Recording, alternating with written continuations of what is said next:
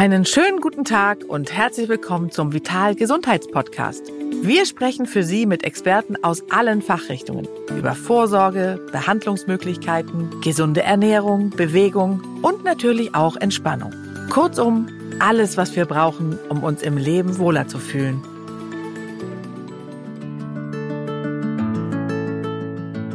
Diese Folge wird Ihnen präsentiert von Lingomeld Akut. Von wegen gutes Bauchgefühl. Vermeintlich gesunde Lebensmittel können bei Lebensmittelunverträglichkeiten akuten Durchfall oder Magenschmerzen verursachen. Gerade akuter Durchfall kann Betroffene sehr belasten. Schnelle und diskrete Hilfe leistet Lingomeld Akut.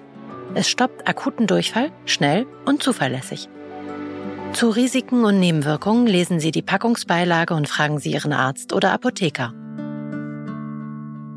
Herzlich willkommen zum Vital Experten Talk. Mein Name ist Charlotte Kalinder und wir sprechen heute über Lebensmittelunverträglichkeiten und Allergien. Darüber sprechen wir, wenn an sich gesunde Lebensmittel Beschwerden verursachen, unterschiedlichster Natur. Und bei mir ist heute als Expertin Dr. Feline Steffen. Herzlich willkommen. Vielen Dank, dass ich heute hier sein darf. Ja, das ist wirklich fantastisch, denn es ist ähm, ein großes und wichtiges äh, Feld in der Medizin und sehr, sehr viele äh, Betroffene leiden unter den Symptomen, die ja besonders häufig den Verdauungstrakt äh, betreffen, ne? Bauchschmerzen, Blähung, aber auch Müdigkeit, Abgeschlagenheit, Ausschlag, Juckreiz und äh, akuter Durchfall.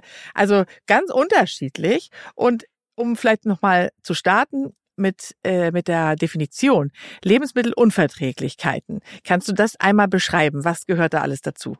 Genau, unter diesem Oberbegriff äh, ja summieren sich eigentlich erstmal das Beschwerdebild und das kommt durch unterschiedliche Ursachen. Also jemand, der kommt und sagt, ich habe eine Lebensmittelunverträglichkeit, hat typischerweise Bauchschmerzen, Durchfall, äh, Übelkeit nach dem Essen, ähm, kann auch Hautausschläge haben. Ähm, genau, und darunter befinden sich jetzt unterschiedliche Krankheitsbilder, die wir uns heute ja vielleicht auch ein bisschen näher angucken wollen. Ähm, die Allergie gehört dazu, aber auch ähm, die falsche Verstoffwechselung, ähm, Enzymdefekte, auch andere Ursachen, die den Magen-Darm Darmtrakt, die Verdauung betreffen. Also darunter fällt ganz viel. Seit wann äh, ist das eigentlich bekannt, dass es Lebensmittelunverträglichkeiten gibt? Genau, so einen ganz genauen Zeitpunkt kann man dafür natürlich nicht festlegen. Sicherlich, ähm, seit wir Lebensmittel zu uns nehmen, wird immer der eine und der andere da gewesen sein, der was nicht so gut verträgt oder eben auch allergisch darauf reagieren kann. Ähm, es ist nur so, dass in der letzten Zeit man einfach viel mehr Diagnostik ärztlicherseits machen kann und ähm, bessere Methoden hat, ja, die Beschwerden zu untersuchen.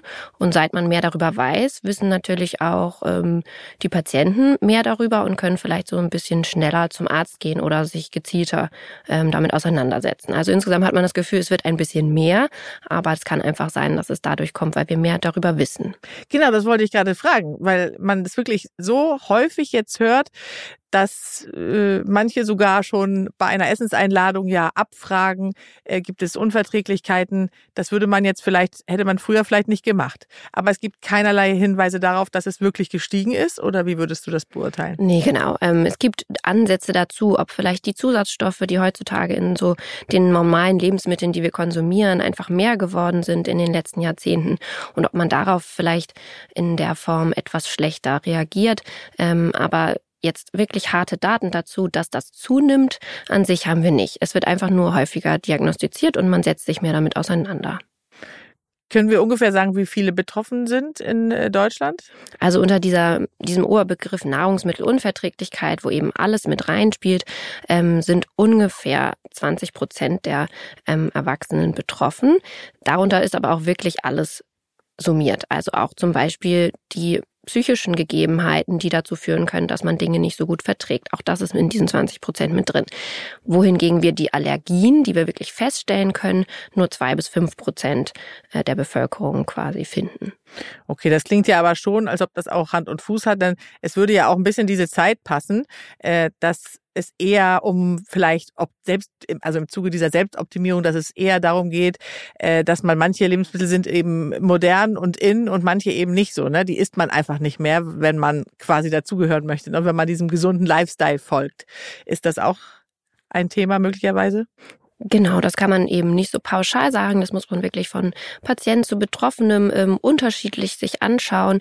Ähm, ich würde sagen, der größte große Teil davon hat wirklich passende Beschwerden und ähm, dass man eben ja so versucht, so ein bisschen vielleicht das Weizen mehr wegzulassen und mehr Dinkel zu essen und so. Das sind natürlich alles so Dinge, die wir nicht so handfest messen können ganz oft, aber die ganz vielen Betroffenen Erleichterung bringen. Mhm. Also wir sehen auf jeden Fall, können wir was tun dagegen. Viele verwechseln ja Lebensmittelunverträglichkeiten auch gerne mit Allergien. Wir haben ja eingangs gesagt, wir wollen über beides sprechen. Vielleicht kannst du einmal äh, ausführlich erklären, worin der Unterschied besteht. Genau. Also bei einer wirklichen Allergie ähm, ist es so, der Körper muss einmal das Lebensmittel gegessen haben, dann hat er sich das gemerkt, dass er das nicht so besonders gut findet, produziert dagegen Antikörper, also in unser Immunsystem produziert spezielle Zellen, die, wenn man das Nahrungsmittel nochmal isst, darauf reagieren. Dann kann der Körper mit unterschiedlichen Symptomen reagieren. Er kann Durchfall bekommen, er kann aber auch Schwellungen der Haut oder der Lippen oder der Ohren machen. Er kann äh, quaddeln, also so wie so Nesseln auf der Haut verursachen. Man kann Atemnot bekommen. Im schlimmsten Falle bekommt man eine sogenannte Anaphylaxie. Das ist also quasi ein allergischer Schock. Ähm, das ist sehr, sehr selten der Fall, Gott sei Dank. Ähm, aber das wäre die Maximalform der allergischen Reaktion. Genau, darunter gibt es Abstufungen, die ganz, ganz wichtig sind und viel, viel häufiger. Zum Beispiel, dass wenn man Apfel isst, ähm, dass der Mund so ein bisschen kribbelt oder die Lippen kribbeln oder bei Kiwi haben das viele Menschen. Das ist keine schwere Allergie. Das spielt sich also nur an der Schleimhaut im Mund ab mm, und ist häufig vergesellschaftet mit zum Beispiel Pollenallergie weil das nämlich sich ähnlich anfühlt für den Körper. Die Polle sieht der Körper ähnlich wie den Apfel und reagiert quasi auf beides ein bisschen. Mhm. Genau, das wären so die Allergie, die Allergieseite. Mm, die restlichen Nahrungsmittelunverträglichkeiten, da müssen wir dann auch wieder ganz genau gucken, was ist eigentlich das Problem. Zum Beispiel Laktoseintoleranz, das mhm. ist ein Enzymdefekt, also das Enzym in unserem Körper, was normalerweise die Laktose abbaut, ist etwas verlangsamt oder funktioniert gar nicht mehr. Das gibt es eben auch in unterschiedlichen Abstufungen. Mm, das fällt auch unter Nahrungsmittelunverträglichkeit. Und dann gibt es auch zum Beispiel so Krankheitsbilder wie Fructoseintoleranz. Da liegt es einfach an der Menge der Fructose. Und manche Menschen können sagen wir mal 30 Gramm Fructose sehr gut verstoffwechseln und andere kriegen schon bei 15 Gramm Durchfall oder Blähung. Das hängt quasi vom Menschen so ein bisschen ab und von seinem Darm, wie das, wie gut das funktioniert. Klar, so wie eben auch nicht jeder überhaupt reagiert, kann man natürlich auch in unterschiedlichen Stufen reagieren. Aber wenn man jetzt zum Beispiel eine Nussallergie nimmt, äh, da gibt's dann ja teilweise sogar Durchsagen im Flugzeug, wo gesagt wird, äh, wir haben hier einen, einen, einen äh, Passagier an Bord mit einer Nussallergie und bitte nicht einmal eine Tüte öffnen mit Nüssen und deswegen werden heute keine serviert. Also das muss ja schon ganz schön extrem sein, ne? Genau, bei der Nussallergie ist das auch so, dass schon Spuren, also zum Beispiel, wenn man irgendwo essen geht und irgendwie Erdnüsse zubereitet wurden und die sind mit in deinem Essen, kann es bei schweren Allergikern dazu führen, dass sogar Spuren schon zu allergischen Reaktionen führen. Das ist aber wirklich die Ausnahme. Ne? Also die normale Bevölkerung, würde ich mal sagen, ähm, ist von so schweren Allergien nicht betroffen. Das ist wirklich sehr selten, aber es ist so, der Nussallergiker, der das weiß und der auch schon mal so eine Reaktion hatte, der sollte diese, diese Form von Nuss wirklich komplett meiden. Und der braucht auch ein sogenanntes Notfallset, weil es gibt ja die Möglichkeit, du bist essen und weißt nicht, was da drin ist. Da ist dann doch die Erdnuss drin und kannst eben reagieren und der bekommt dann ein Set, was er immer bei bei sich führt und was er im Notfall einnimmt. Und ähm, genau so, dass man da ganz gut eigentlich das beherrschen kann. Also wenn man dann in den ersten, bei den ersten Symptomen eingreift, kann so eine schwere Anaphylaxie auch verhindert werden. Richtig, quasi. man hat so zwei kleine Fläschchen, die man trinkt und einen Notfallpen, den man sich in den Oberschenkel gibt und dann ist man ähm, soweit schon mal ganz gut auf der sicheren Seite und der Rest ähm, kann dann eben der Notarzt machen. Okay, und wenn wir jetzt äh, nochmal zu den Unverträglichkeiten äh, übergehen, wie wird denn die äh, Diagnose überhaupt eruiert bzw. gestellt? Welche Verfahren werden da angewendet? Genau, das Wichtigste ist eigentlich, dass man erstmal jemanden trifft, der sich damit ein bisschen auskennt. Also zum Beispiel ein Gastroenterologe oder ein Dermatologe, ein Hautarzt, der speziell sich auf Allergien nochmal weitergebildet hat. Ähm, Und derjenige sollte erstmal eine große Anamnese machen. Das heißt, man unterhält sich erstmal ziemlich lange, bevor irgendetwas passiert, weil das ist das Wichtigste, damit der Arzt überhaupt weiß, was soll ich testen und was macht überhaupt Sinn. Ähm, es ist nämlich ein bisschen schwieriger, das bei manchen Leuten rauszufinden, was so das Problem ist. Wenn mir natürlich jemand sagt, immer wenn ich Käse esse, kriege ich Durchfall, ist das alles nicht so schwierig, aber das ist eben eher selten so der Fall, dass es so einfach ist. Also das heißt, man muss sich erstmal lange unterhalten. Man macht vielleicht ein Symptomtagebuch. Das heißt, man sagt, in den nächsten vier Wochen schreibst du auf, was du isst und schreibst deine Symptome auf, sodass man dann zusammen reinschauen kann und guckt, ähm, was was könnte das Problem sein, was macht Sinn zu testen, äh, was sollte ich weiter untersuchen. Damit würde man starten. Und dann, je nachdem, was eben dabei rauskommt, kann man Hauttestungen machen. In Richtung Allergie geht man da. Man nimmt also ähm, ein Lebensmittel und macht eine kleine Nadel rein, prickt es in die Haut und schaut, ob der Patient an der Haut reagiert. Das würde dann darauf hinweisen, dass er wirklich allergisch ist. Man kann auch Blutuntersuchungen machen. Auch da guckt man nach den, dem Nahrungsmittel, was man untersuchen will, ob der Körper eben diese Immunzellen, die wir vorhin besprochen haben, ob er die wirklich schon mal produziert hat. Das kann man machen, um eine Allergie zu untersuchen. Was dabei ganz, ganz wichtig ist, alles, was wir untersuchen im Blut, muss man immer mit dem wirklichen Leben dann nochmal testen. Also wenn ich zum Beispiel einen großen Bluttest mache und da steht, Paprika könnte allergisch sein, dann muss ich trotzdem hingehen und sagen, lass mal drei Wochen die Paprika weg und dann isst du sie und dann gucken wir, wie es dir geht. Mhm. Das muss man dann machen, weil nicht alles, was man rausfinden kann, ist dann auch wirklich für den Patienten im richtigen Leben entscheidend. Und was wir unbedingt vermeiden wollen, ist, dass man eben rausgeht und nur noch die Hälfte der, der Nahrungsmittel isst, die sich da draußen äh, befinden. Das führt dazu, dass manche Menschen nur noch Kartoffeln und Reis essen und da sind einfach zu wenig Nährstoffe drin und das macht auch das Leben so unentspannt und unerfreulich, dass das ganz wichtig ist, dass man da guckt, dass man einen guten Mittelweg findet und wirklich nur das weglässt, was einem nicht gut tut. Das heißt, es kann auch manchmal falschen Alarm geben und Genau. Es wird was angezeigt, was gar nicht so ist. Richtig. Der Körper setzt sich natürlich auch in dem Normalfall mit dem Lebensmittel auseinander und kann auch Immunzellen produzieren, die dann aber in dem Moment, wo er das Nahrungsmittel zu sich nimmt, gar nicht aufgeregt sind. Also es ist ja ein normaler Mechanismus, die Allergie. Die ist ja eigentlich wichtig, dass der Körper das macht. Nur in manchen Fällen erkennt er einfach das Lebensmittel quasi als falsch gefährlich. Genau.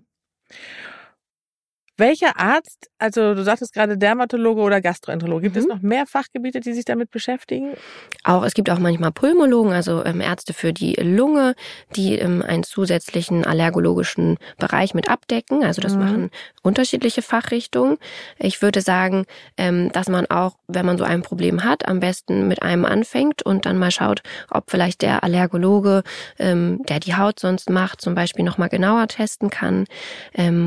Andererseits ist es so, dass wir als Allergologen in der Hautpraxis quasi meistens keine Atemtestungen machen. Das heißt, Laktose- und Fructoseintoleranz müsste beim ähm, Gastroenterologen untersucht werden. Das machen wir einfach nicht, weil okay. das nicht so unser Steckenpferd ist. Genau. Aber da könnte man dann ja auch nochmal die Fachrichtung wechseln, wenn man merkt, okay, es ist jetzt. Äh, Richtig. Haben denn die meisten schon so eine ähm, Vermutung, was es sein könnte, oder kommen die nur mit den Beschwerden? Ja, also ich würde sagen, das ist vielleicht so 50-50 Prozent. Also einige kommen wirklich mit einer klaren, ähm, ja, da haben sie schon den klaren Zusammenhang für sich gefunden. Und bei anderen muss man doch einfach ein bisschen auf die Suche gehen. Mhm. Und deswegen ist es dann auch so wichtig, dass wir unseren Teil erstmal machen, zum Beispiel an der Haut testen. Oder wenn wir aber sagen, das ist nichts für uns Allergisches, dann würde ich auch direkt zum Gastroenterologen weiterschicken, dass der einfach auch den Darm anguckt. Ne? Man kann eben auch nicht sagen, ja, du hast jetzt eine Allergie gegen Apfel, aber ich gucke mir trotzdem nie deinen Darm an. Da kann ja auch was sein. Ne? Mhm. Also das eine schließt das andere ja auch nicht aus. Also da sollte man schon zusammenarbeiten als unter den Fachrichtungen quasi. Ja, okay. Und die häufigsten äh, Unverträglichkeiten ähm, sind ja, wenn wir die einmal alle nur durchgehen. Genau, die häufigste ist eigentlich die Laktoseintoleranz. Mhm. Ne, Fructose gibt es selten mal. Ähm, Allergien sind ja nur zwei bis fünf Prozent. Mhm. Äh, genau.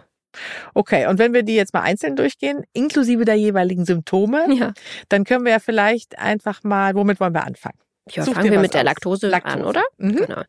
Ja, also das ist meistens so, dass ähm, Menschen, die Laktoseunverträglichkeit haben, die können zum Beispiel fermentierte Laktose, die zum Beispiel in Parmesan ist oder in altem Käse, wo die Laktose schon zersetzt worden ist durch die Bakterien. Oh, all die guten Käse. Ja, die kann man aber gut vertragen. Also Parmesan ist zum Beispiel laktosefrei. Ah, okay. meistens. So rum. Okay. Genau, da hat die, da haben die Bakterien die Laktose schon zersetzt. Mhm. Das, was der Mensch quasi nicht mehr so gut kann im Darm. Mhm. Ähm, der spaltet normalerweise in unserem Dünndarm, wird normalerweise die Laktose in äh, durch die Laktase, das ist das Enzym, Mhm. wird es aufgespalten und kann dann verdaut werden. Mhm. Wenn das eben nicht mehr funktioniert, dieses Enzym, dann gelangt die Laktose unverdaut in den Dickdarm und wird da von Bakterien zersetzt, wo sie das eigentlich nicht sollte. Und dadurch entstehen ähm, Gase.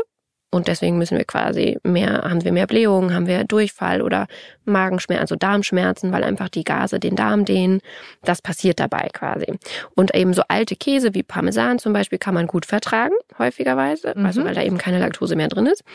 Ähm, auch Kefir zum Beispiel ist ja länger gereifter Joghurt, ähm, wird auch häufig gut vertragen. Und ansonsten beschreiben die Patienten eben, wenn ich ganz viel Laktose trinke oder Milch trinke, frische Milch, ähm, dass man dann eben Bauchschmerzen bekommt, ungefähr ja zwei bis sechs Stunden nachdem man das konsumiert hat. Bauchschmerzen, Durchfall, sowas bekommt man davon.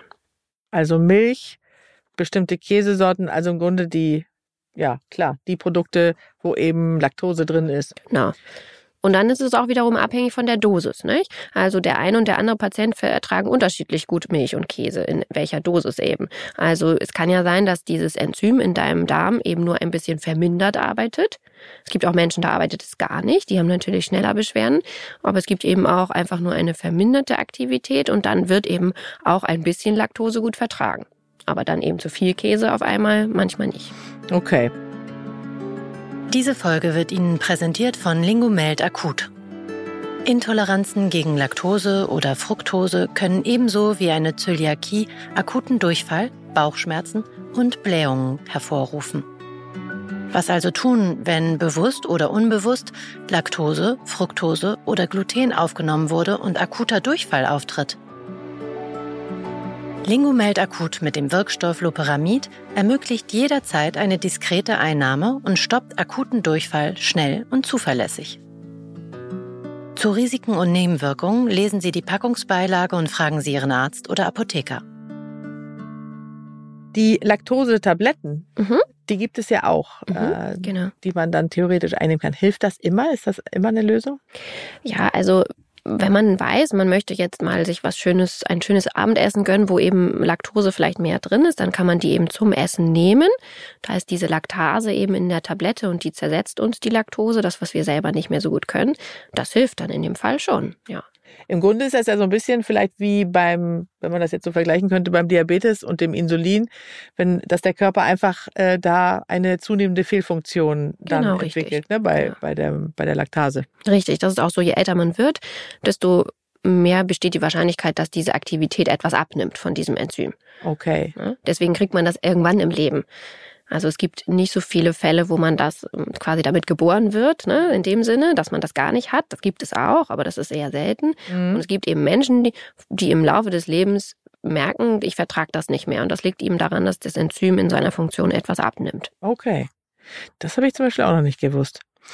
Und wenn wir dann übergehen zur Fructose, Mhm. ist Genau. das da genauso?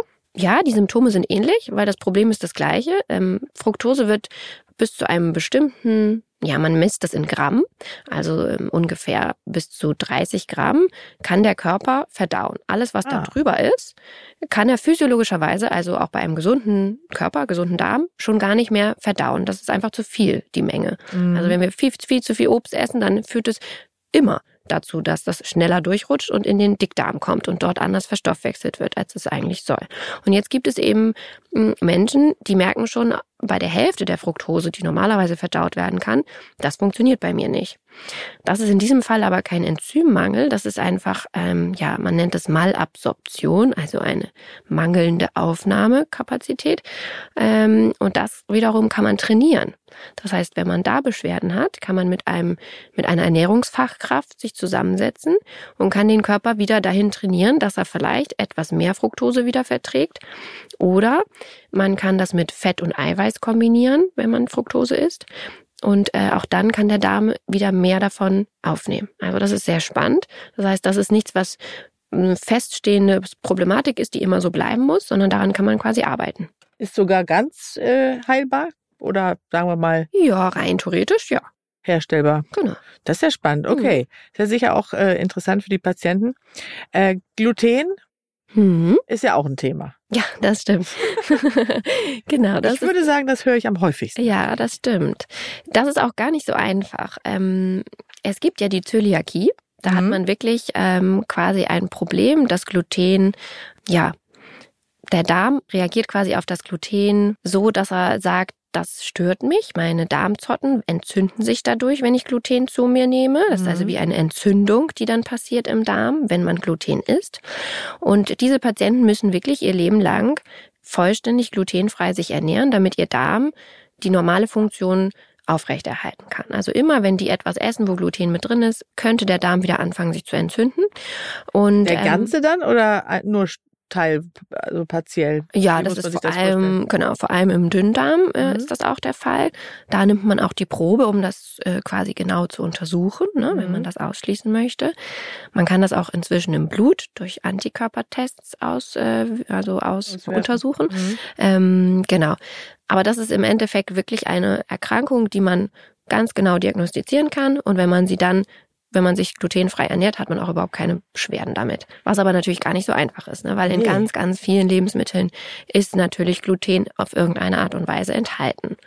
Und das- Welche Lebensmittel sind das insbesondere?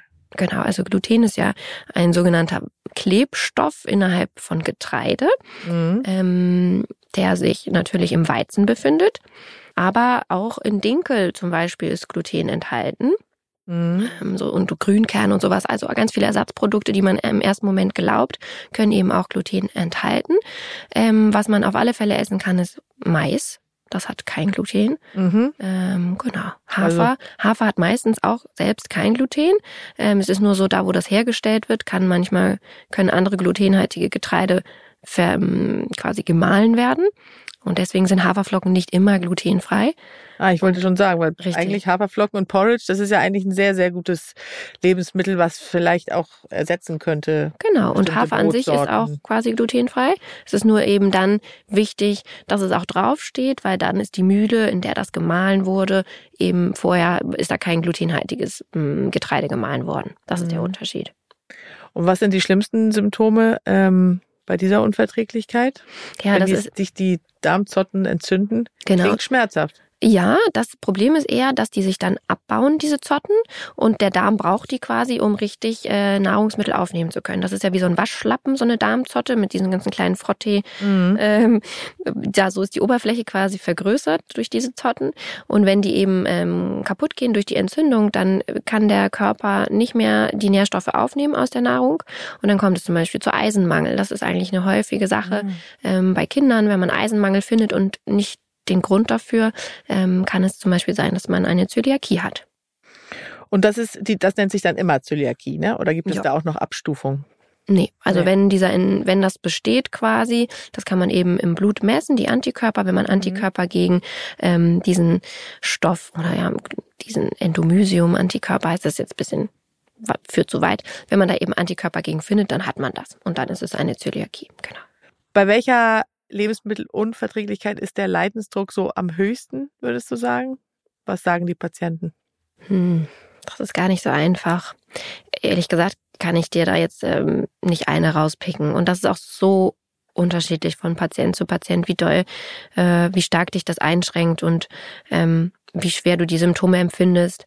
Es gibt ja auch Menschen, die lieben das Essen unterschiedlich stark, nicht? Und damit hängt das natürlich auch zusammen. Wie stark schränkt dich das ein, wenn du das weglassen musst? Ähm, die Symptome an sich sind wirklich richtig unterschiedlich von Patient zu Patient. Ich denke, die, die eben ja schwere Durchfälle bekommen, wenn sie etwas nicht vertragen, das ist natürlich so ein bisschen das, was einen tagtäglich am meisten einschränkt. Ähm, kann man ja schwierig mit arbeiten und mit planen, wenn man nicht weiß, ob man äh, alle zehn Minuten auf Klo rennen muss, ungefähr jetzt mal im überzogenen Sinne. Das ist natürlich was, was einen doch einfach jeden Tag einschränkt. Das ist dann wirklich so, dass sie das so über, überfällt quasi, ne? Und, äh, und auch häufig am Tag. Ja, das kann schon mal passieren.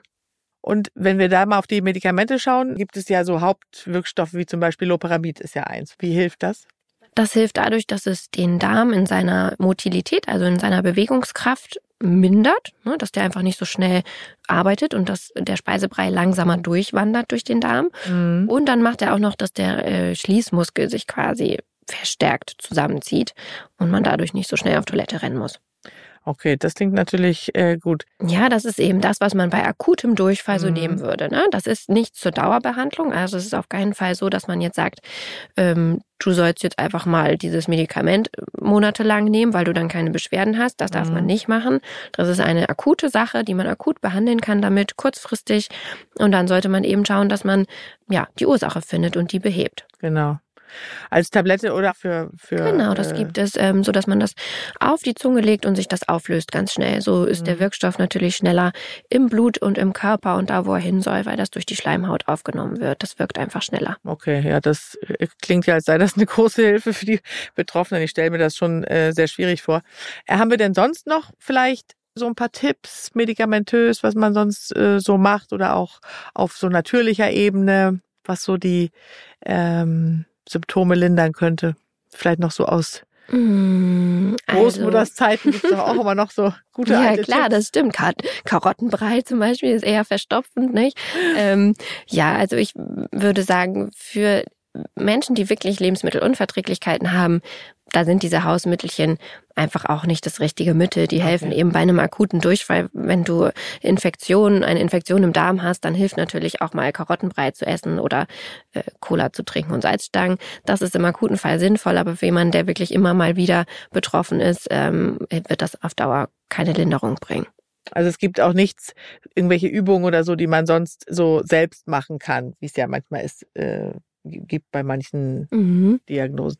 Mm, ich würde sagen, wenn man merkt, das Stresslevel dass das auch was damit zu tun hat, das wirkt sich ja auch auf Haut und Darm sehr gut aus. Ne? Wenn man merkt, das ist mein Problem und vielleicht ist es ähm, doch nicht nur die Laktose oder die Fructose oder die Allergie, die das Problem ist, sondern eben auch einfach so mein Zustand aktuell, dann hilft natürlich alles, was das, was das Stress, Stresslevel runterbringt. Nicht? Und auch das kann für die Darmgesundheit und für die Hautgesundheit auf alle Fälle nützlich sein. In dem Fall Yoga, ja, alles, was man gegen Stress so, was einem gut tut, ne? Also auch in diesem Fall gilt, dass die Symptome verstärkt werden, wenn wir belasteter sind. Ja, sozusagen. auf alle Fälle kann das sein. Ne? Dass die natürlich, man merkt sie auch stärker, wenn man belastet ist. Das ist auch wichtig. Ne? Der Kopf, der gestresst ist und belastet ist, der merkt auch einfach stärker die Symptome, die fühlen sich stärker an. Das hat man mhm. auch rausgefunden. Ähm, und es ist natürlich so, dass das alles auf den Darm und die Haut wirkt. Das ist genauso ein Organ wie das Herz, was ja auch schneller schlägt, wenn man Stress hat. Ähm, ist auch der Darm in Gange oder die Haut aufgeregt, wenn man zu viel Stress hat und den nicht ähm, loswerden kann. Ne? Ich glaube, das ist auch immer so ein bisschen Typ-Ding. Ne? Bei manchen schlägt der Stress vielleicht auf den genau. Magen, bei manchen, äh, manche bekommen Rückenschmerzen. Richtig. Das ist einfach ein Ventil, was der Körper sich sucht. Und man darf das vielleicht auch gar nicht so sehen, dass es immer so negativ ist, sondern eigentlich ist das auch etwas, was unser Körper uns einfach zeigt. Also man muss das vielleicht auch etwas anerkennen, also als etwas anerkennen, was eine Warnfunktion ein bisschen hat, dass er einfach sagt, so, wenn du es nicht anders begreifst, dann zeige ich es dir jetzt äh, vielleicht mal an der Haut oder an deinem Darm. Okay. Aber um das rauszufinden und die Unterschiede zu finden und sich sicher zu sein, dass man doch keine Ursache findet, ist natürlich der Gang zu jemandem, der sich damit auskennt, sinnvoll. Ja, das denke ich auch. Also das äh, ist natürlich immer gut, wenn man schon mal so einen Podcast gehört hat, wo man äh, sich schon ein bisschen informiert hat. Aber dann ist natürlich äh, der Gang zum Arzt doch der richtige, muss man einfach sagen. Ich würde leider sagen, ja. ja. Aber ich freue mich. Dann kann man kann einem auch geholfen werden. genau. Ach, das hast du aber schön gesagt. Ja. Ein, ein schönes äh, Schlusswort genau. äh, zu diesem Themenbereich, der wirklich spannend ist und eben so viele auch betrifft. Mhm. Also bei Fragen äh, könnt ihr uns natürlich auch jederzeit äh, diese schicken. Dann kann ich die auch an Dr. Steffen sonst weiterleiten ja. oder ihr schreibt uns äh, bei Instagram in den sozialen Medien. Ähm, ja, also ich freue mich, dass wir darüber gesprochen haben und ähm, weiß jetzt auch sogar einiges mehr. Als Medizinjournalist ist man ja schon ein bisschen versiert, mhm. aber trotzdem waren das wieder sehr viele wertvolle Informationen. Vielen, vielen Dank. Für sehr, den sehr gern. Vielen Dank, dass ich hier sein durfte. Und sicherlich sprechen wir mal zu einem anderen Thema. Das ja. würde mich sehr freuen. Freut mich auch. Toll. Bis bald. Bis bald.